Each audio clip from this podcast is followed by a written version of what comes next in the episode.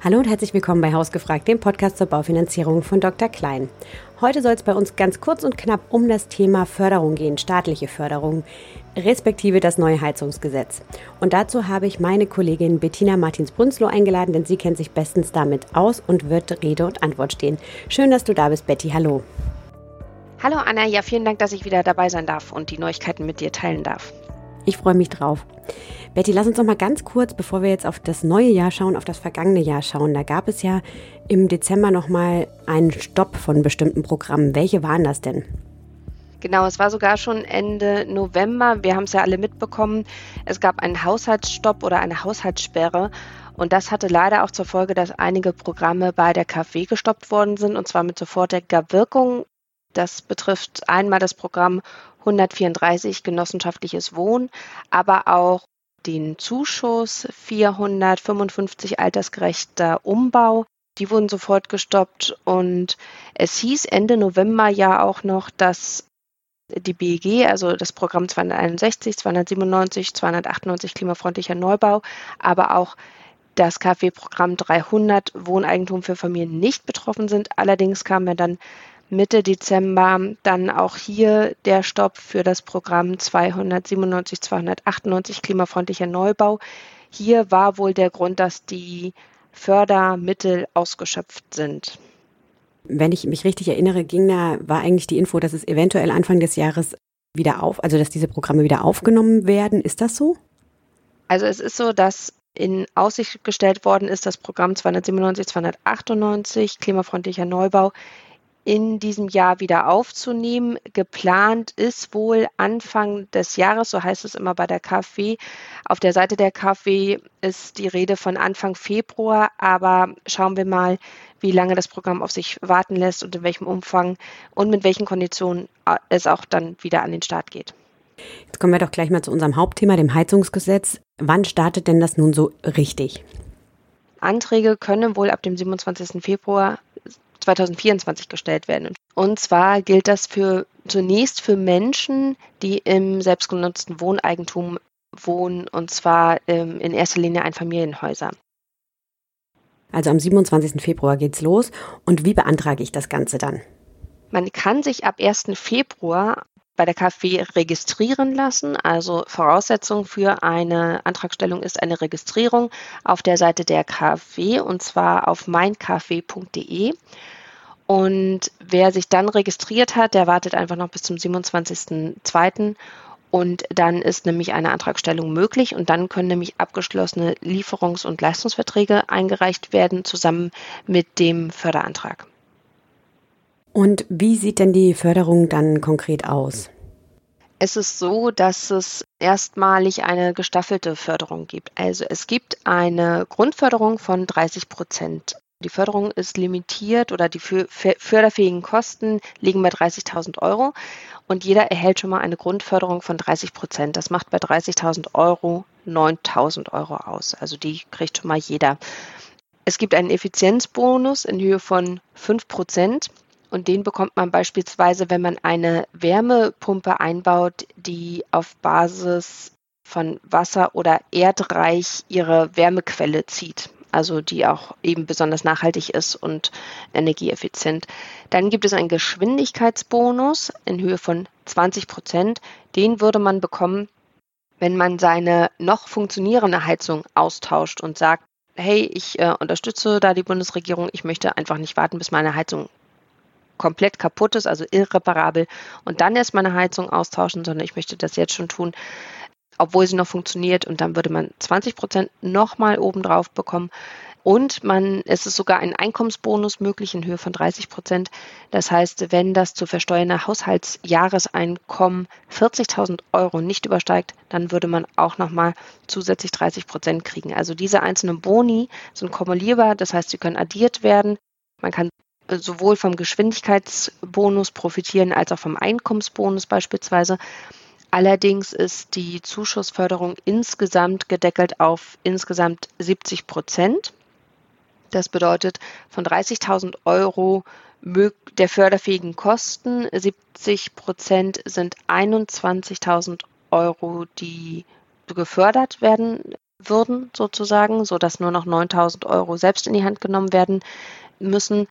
Und dazu ein Zuschlag habe ich noch vergessen. Es gibt einen Emissionsminderungszuschlag in Höhe von 2500 Euro.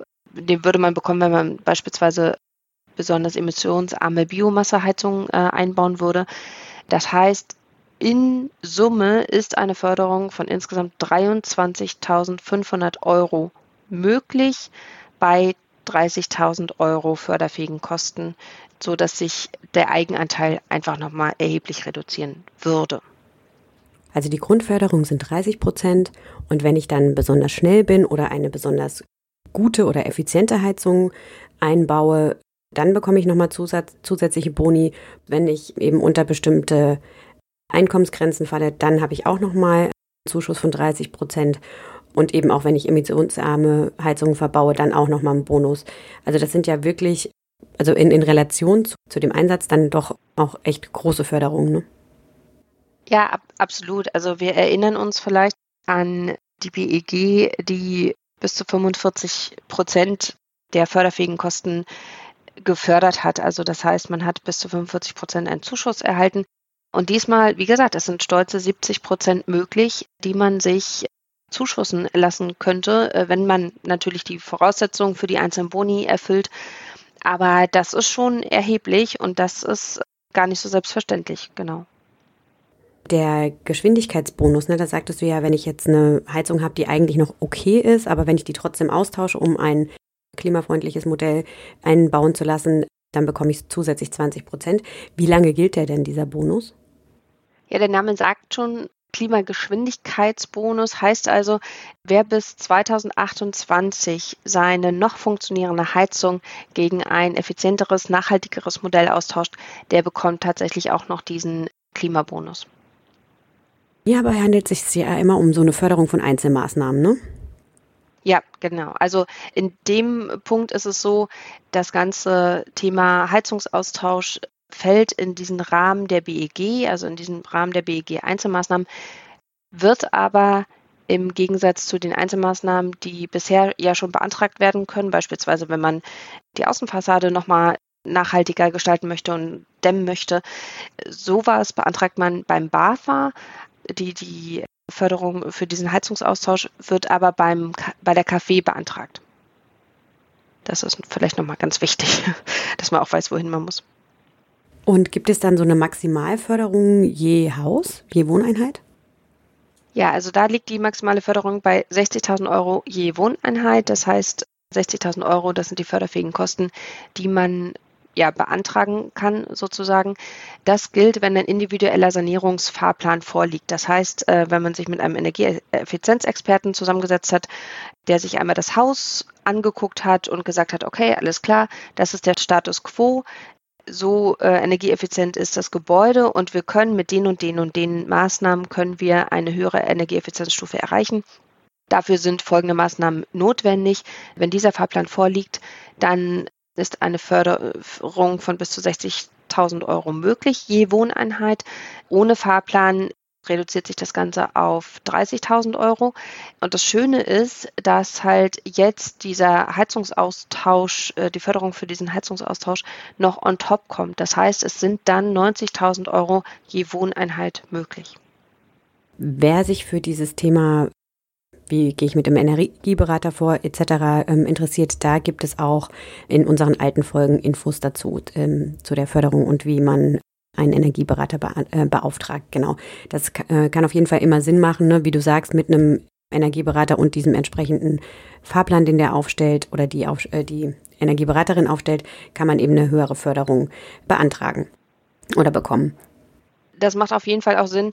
Viele haben immer so Angst davor, Fenster beispielsweise auszutauschen, weil sie dann Schimmel befürchten. Aber eben äh, so eine Bestandsimmobilie, die muss man sich genau anschauen und wer so einen individuellen Sanierungsfahrplan dann auch hat, der weiß ja genau, welche Maßnahmen wann notwendig sind, so dass das Haus dann auch wirklich energieeffizienter gestaltet werden kann und eben, wie du schon sagst, äh, man dann auch von diesen Förderungen profitieren kann. Jetzt hat das Heizungsgesetz ja fast wie kein zweites für Aufsehen gesorgt und für Unmut gesorgt und Es war ja heiß diskutiert, natürlich, es gab irgendwie Rückschritte, es wurde verzögert, es gab unterschiedlichste Informationen. Wenn wir jetzt nochmal ganz kurz zusammenfassen, was ist eigentlich das Ziel hinter diesem Heizungsgesetz? Warum gibt es das überhaupt? Wir merken ja auch anhand der vergangenen Jahre und der Förderung, die jetzt vielfach aus den Böden schießen, die Bundesregierung setzt eindeutig auf eine klimafreundliche Gestaltung von Immobilien. Das heißt, äh, sie sollen energieeffizienter gestaltet werden und vor allen Dingen äh, total im Fokus stehen hier die Bestandsimmobilien. Also äh, das ist sicherlich auch ein Grund mit dafür, dass die Bestandsimmobilien vielfach gefördert werden und auch mit verhältnismäßig hohen Summen gefördert werden. Weil es ist durchaus bekannt, dass 80 Prozent der Energieeffizienz im Bestandsimmobilien liegen, sozusagen. Also da liegt ganz großes Potenzial. Und die zu sanieren ist halt auch das Ziel der Bundesregierung. Und mit diesem Heizungstausch oder mit der Heizungsförderung möchte man einfach weg von Erdgas und Erdöl hin zu einer klimafreundlichen Heizung kommen auf Basis erneuerbarer Energien und damit halt auch nochmal ein Stück weit mehr unabhängiger werden.